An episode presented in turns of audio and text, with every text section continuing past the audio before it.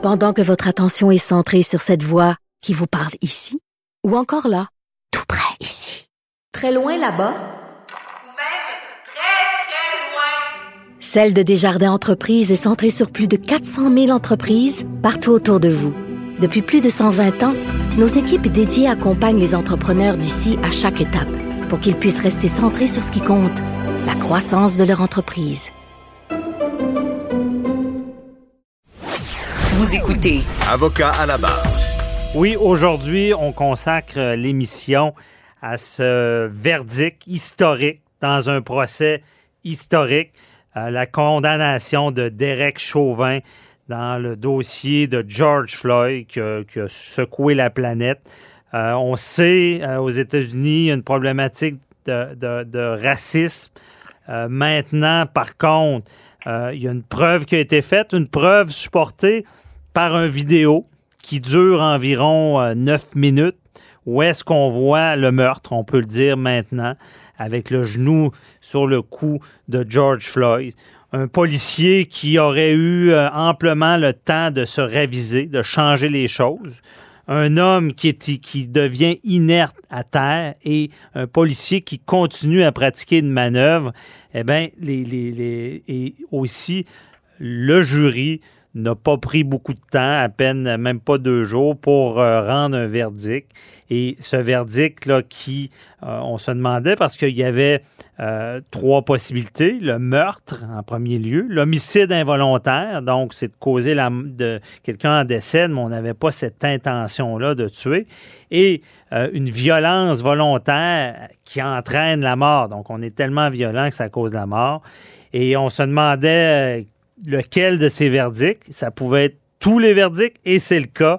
Reconnu coupable sur toute la ligne, le, meurtre qui est le plus important. Dans ce cas-ci, il faut comprendre qu'aux États-Unis, c'est comme pas un meurtre premier degré comme ici, qu'on dit prémédité, mais c'est un meurtre deuxième degré. Donc, comprenez bien que c'est pas seulement l'intention euh, de causer la mort, mais c'est de commettre un geste dont on sait euh, que ce geste-là allait causer la mort. Et on semble plus être vers là. Aux États-Unis, déjà, les, les jurys, euh, le- les jurés ont parlé aussi. Et c'est tout qu'un dossier qui est euh, complexe, ben, vu l'histoire, un dossier aussi qui est complexe parce que le politique et le juridique sont proches, on le sait. Hein? Ici, il y a la séparation des pouvoirs exécutif, législatif, judiciaire.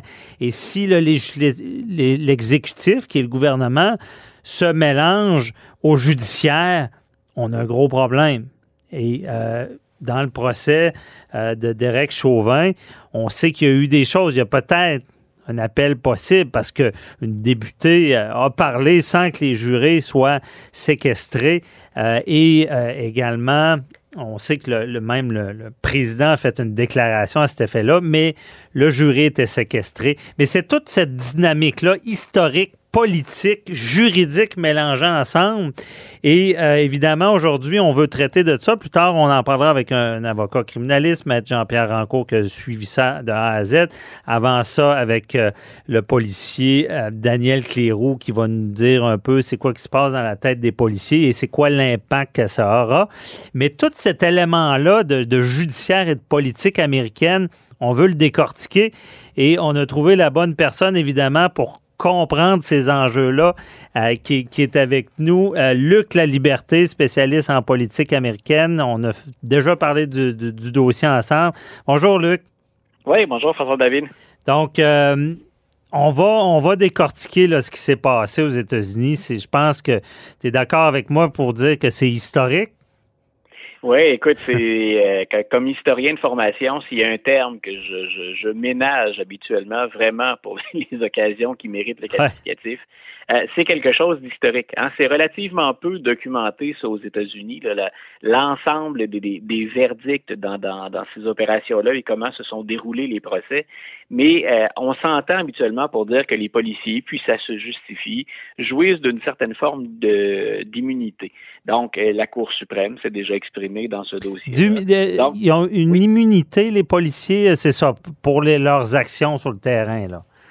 Voilà, c'est qu'on on, en convient. les, les, cas se sont multipliés d'ailleurs dans les dans les derniers jours et on, on demande aux policiers d'intervenir dans des situations qui sont toujours difficiles. Mm-hmm. Oui, il y a la thématique de la question raciale, mais même en retirant ce facteur-là, Reste qu'on leur demande d'intervenir euh, et ils sont censés être formés pour, mais dans des situations souvent où on a à se décider dans une fraction de seconde ou dans quelques secondes à partir d'informations que nous on regarde après avec de la perspective, hein, mais que eux n'ont pas au moment où où, euh, où ils doivent décider de la, de la séquence des opérations. Donc, tout ça leur vaut une forme d'immunité. C'est-à-dire que c'est très rare. Moi, à ma connaissance, c'est le premier cas où on tranche aussi vigoureusement contre un policier. Il y a mhm. eu des policiers congédiés, il y a des villes qui en arrivent à des ententes avec des victimes à l'occasion, mais qu'on est, tu l'as très bien présenté tout à l'heure, hein, il y avait trois possibilités de verdict et on y est allé pour les trois, incluant celui qui implique d'identifier quelque part ou de déterminer l'intention du policier. Entre mhm. le meurtre au troisième et le meurtre au deuxième degré, moi, c'est le seul doute que j'avais à l'issue du procès. Euh, après avoir écouté les, deux semaines puis les, plaidoiries, je me disais, est-ce qu'on va aller jusque-là? Et je pense que la vidéo était tellement claire, du moins qu'elle a fait tellement euh, mauvaise impression, qu'elle a frappé.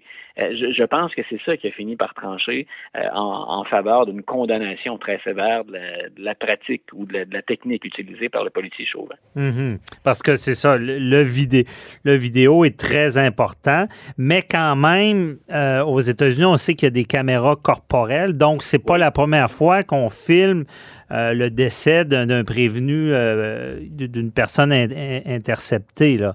Donc, est-ce que c'est le fait que ça soit long, que ça, ça on, ait le temps de réagir? Il y a, je pense, François David, euh, la, la, multitude d'images aussi, parce que il y a, bien sûr, on a fait grand état de cette, euh, cette vidéo dont on a changé la durée. Hein. Les, les, gens ont peut-être remarqué au début du procès, là, tout le monde disait que ça a duré 8 minutes et 46 secondes. Et le procureur a pris la peine de dire non, c'est 9 minutes et 29 secondes. Hmm. Mais cette vidéo-là, euh, c'est celle qu'on a, celle qui a fait le tour du monde finalement, c'est une témoin qui avait enregistré la scène. Mais on a les caméras de tous les policiers impliqués dans, dans l'arrestation puis dans la mort de George Floyd. Puis on a quelques, quelques autres prises de vue aussi. Donc on a une multitude d'images. Mais je, pense que c'est la première fois qu'on en avait autant. Euh, les gens se souviennent peut-être d'un autre procès très, très médiatisé, dont euh, le, jugement, l'acquittement des policiers dans un premier procès avait provoqué des émeutes meurtrières à Los Angeles. Donc, euh, on se souvient, hein, au, début des, au début des années 90, on voit Rodney King qui est arrêté, qui résiste un peu à son arrestation, mais il y a quelqu'un qui vient de s'acheter une caméra vidéo qui habite tout près mhm. qui euh, enregistre la scène. Et là, on voit à quel point les policiers s'acharnent bien au-delà de la menace que pouvait représenter celui qu'on est en train d'arrêter, Rodney King. Et le premier, parce qu'il va y avoir deux procès, on va les condamner dans le deuxième procès, mais dans le premier, on va, euh, trois des quatre policiers sentir sans absolument aucun reproche. Et la communauté noire, puis une partie de la communauté blanche à Los Angeles va réagir vigoureusement. Donc, la, la force... Avec des émeutes, là. Voilà. La, force de, l'image, elle est très forte dans ces procès-là. Et là, je pense que ce qui est historique, c'est l'abondance d'images. Il restait peu de doutes, finalement, dans la tête des jurys. Moi, j'ai même écrit un petit billet de blog dans le journal cette semaine dans lequel je disais... Mhm. Euh, c'est un peu trompeur, cette condamnation-là. C'est historique au sens où on se dit, puis je, pense qu'on a raison de le dire, euh, enfin quelqu'un rend des comptes à la hauteur de ce qu'on pense qui a été commis. Mais moi, mon doute, c'était est-ce qu'on peut changer vraiment les choses? Parce que dans d'autres procès, on a rarement autant d'images que ça. Et c'est une question que j'avais au début de mon blog qui était, et si on n'avait pas eu la vidéo? Parce qu'il se déroule actuellement, au même moment que tout ça se déroulait, le procès et le verdict, on a eu beaucoup d'autres causes dans lesquelles il y a de nombreux doutes et pour lesquelles on n'a pas ces précieuses images mhm. dont on a disposé pour le procès de Derek Chauvin. OK. Et euh, tout ça, là, euh, euh, nous amène à. Parce qu'il y, y, a tout le mouvement euh, Black Lives Matter. Ça, est-ce que, euh, quand tu parles du premier procès qui, a enflammé la communauté noire, est-ce que déjà ce mouvement-là était actif ou. Non, ça c'est un mouvement qui est plus qui est plus récent. Donc c'est une évolution beaucoup beaucoup plus récente. C'est beaucoup plus près de nous dans le temps. Mais quand on, on déplore, puis nous, on regarde ça, il y a comme le confort de la distance là, quand, on, quand on commente. Euh, on écrit beaucoup de choses sur Black Lives Matter de notre côté de la frontière. Mhm. Il y en a qui vont appuyer le mouvement, qui l'appuient sans réserve, puis d'autres qui dénoncent certains excès de Black Lives Matter, puis dans l'occasion des, des, des gestes de violence, ou encore des gens qui se joignent à ces manifestations-là et qui, eux, sont des casseurs professionnels. Mais je pense qu'il y a quand même une chose qu'il faut prendre la peine de dire quand on étudie Black Lives Matter, c'est la, la, la, fatigue, la colère et la frustration de la communauté noire. Mhm. Pour le moment, là, dans ces procès-là, c'est dirigé contre les policiers. Et c'est les policiers, parce qu'il y a de très bons policiers, c'est ce qu'on ne dit pas non plus aussi euh, assez souvent. Même un policier bien informé et bien, euh, bien intentionné, quelqu'un qui appliquerait scrupuleusement à la lettre les procédures et qui, dans sa tête, est, pas quelqu'un qui est un raciste ou qui a des préjugés à l'égard de la communauté noire ou du milieu dans lequel il intervient, les policiers américains, aux États-Unis, la façon dont on gère le problème, on leur demande à eux, historiquement, d'être le dernier rempart quand ça dérape, quand hmm. ça devient violent la frustration des Noirs, elle est encore beaucoup plus profonde. Et, et je suis pas un, Noir américain, là, c'est clair, mais ce que je peux noter historiquement, la tendance, c'est que ce qu'on dit, c'est que regardons comment la société américaine gère une foule de dossiers. Et on coupe parfois dans les services de police, euh, mhm. on coupe parfois dans l'aide sociale. Euh, et quand on regarde là où on retrouve les plus démunis de la société américaine, que ce soit en prison, que ce soit les gens sans emploi, les gens qui n'ont pas accès à une bonne éducation, il y a toujours une très forte représentation de la communauté noire. Mhm. Et quand les politiciens ou les responsables, parce qu'il n'y a pas que des politiciens en jeu, mais quand on néglige d'apporter une aide à l'ensemble de ces gens-là, il y a moins de filets social qu'il y en a au Québec ou au Canada, par exemple, ou ailleurs dans le monde occidental.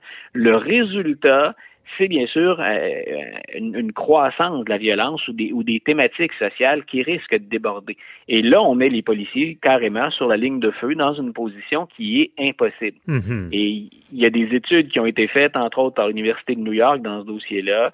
Euh, ça conduit à toutes sortes de dérives. Entre autres, on constate, même dans des, des, des expérimentations, que les policiers ont plus tendance à sortir leur arme ou à appuyer sur la gâchette quand la personne qui est devant eux est noire plutôt que blanche.